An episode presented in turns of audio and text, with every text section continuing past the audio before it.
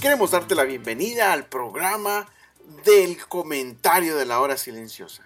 Con este programa queremos ayudarte a entender un poco más lo que está expresando el escritor y de cómo poder aplicarlo a tu vida a través de Vívelo, que es la parte final del programa en la cual te desafiaremos a que puedas vivirlo de una forma práctica.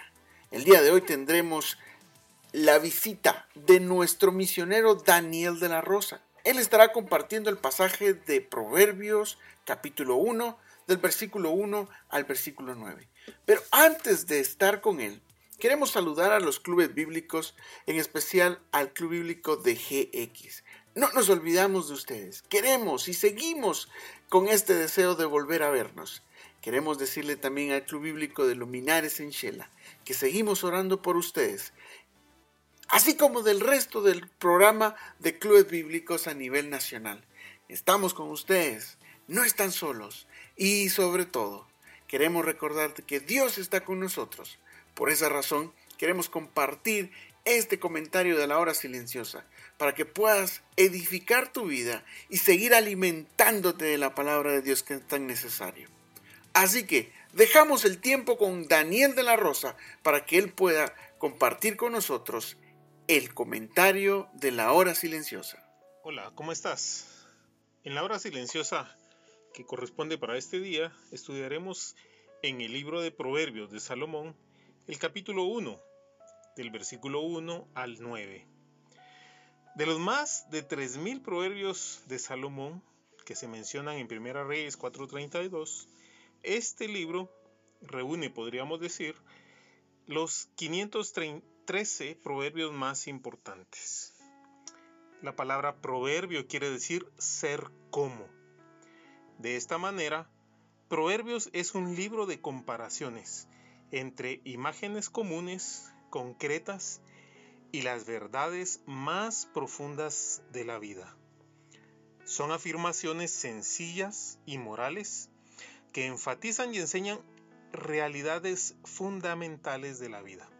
Y podemos afirmar que la suma de esta sabiduría es personificada en el Señor Jesucristo, como lo afirma 1 Corintios capítulo 1 y versículo 30.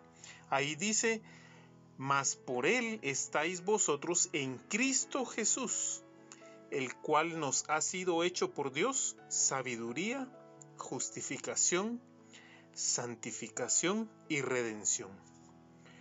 Los dos temas principales que se encuentran entrelazados y amarrados el uno al otro a lo largo de Proverbios son la sabiduría y la necedad o insensatez. La sabiduría, la cual incluye conocimiento, entendimiento, instrucción, discreción y obediencia, está edificada sobre el temor del Señor y la palabra de Dios.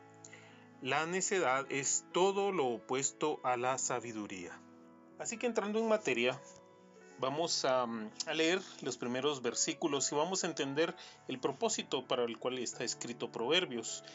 En primer lugar, eh, es para producir la capacidad de vivir piadosamente mediante la sabiduría o la instrucción. Y en segundo lugar es para desarrollar un discernimiento espiritual. Y el verso 2 dice, para entender sabiduría. ¿Saben? Sabiduría en el pensamiento hebreo no era un simple conocimiento, sino era la aptitud para vivir una vida piadosa como Dios quiere que el hombre viva. Y si podemos eh, estudiar cada palabra, aunque parecieran sinónimos, cada una tiene un significado profundo. Y este libro está especialmente dirigido a los jóvenes, porque Ah, si vemos allí, para el primer versículo, el segundo versículo dice, para entender sabiduría es para enseñar los primeros pasos a alguien, para conocer razones prudentes, para recibir el consejo de prudencia, justicia, juicio y equidad. Y para dar también sagacidad a los simples, ¿sabes? Esa palabra simple eh, viene de una connotación de dejar una puerta abierta. Ese es el origen de la palabra. Y un simple es aquel que no sabe cómo discernir qué deja entrar a su mente o qué deja salir. Sabes, el propósito de estos proverbios es para aguzar nuestra inteligencia, para poder manejarnos en la vida. Eh, el verso 5 dice, oirá el sabio y aumentará el saber y el entendido adquirirá consejo. ¿Sabes cuánta gente en, esta, en este momento de crisis mundial necesita escuchar un consejo?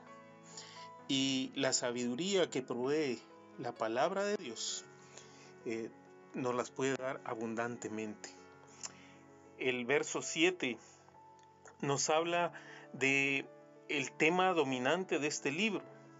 Y, esta frase es la, una de las más conocidas y dice, el principio de la sabiduría es el temor de Jehová. Y querido joven, o tú que me estás escuchando, vive esta palabra. El principio de la sabiduría es el temor a Jehová. Sabes, eh, Corintios nos muestra que Jesucristo es la personificación de la sabiduría. Si tú no tienes a Cristo en tu corazón, nunca llegarás a ser sabio. Conocer a Cristo es conocer la inteligencia, es hacerse sabio. Por último, dice este consejo, Oye, hijo mío, la instrucción de tu padre y no desprecies la dirección de tu madre, porque adorno de gracia serán a tu cabeza y collares a tu cuello. Este tiempo de crisis, donde todos estamos encerrados, estamos en el hogar, sabes, hazlo como un tiempo para crecer en tus relaciones con tus padres, si tú eres padre con tus hijos, Desarrollen tiempo para buscar a Dios juntos, para tener devocionales, para buscar la sabiduría. Pablo le daba este consejo a Timoteo y le decía, ocúpate en la lectura. Ese es un buen tiempo para hacerlo. Que Dios te bendiga. Gracias Dani por el comentario de esta mañana.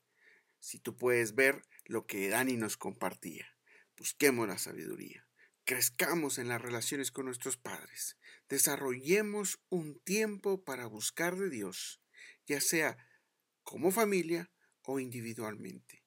Desarrollemos un devocional familiar. Y acá está la parte final del programa. Vívelo. Te queremos desafiar a que de tu parte, como joven, pueda salir que el día de hoy digas en tu casa, hagamos un devocional familiar crezcamos en sabiduría. ¿Cómo lo puedes hacer? Sencillamente abres tu hora silenciosa, les explicas qué pasaje estuvieron leyendo el día de hoy y puedes compartirles este audio para ayudarte un poco más. Puedes orar por algunos motivos de oración en tu familia y que Dios empiece a proveer mucha sabiduría a tu alrededor y personalmente. Te esperamos el día de mañana y esperamos que este día sea lleno de bendiciones en lo que puedas hacer. Que Dios te bendiga.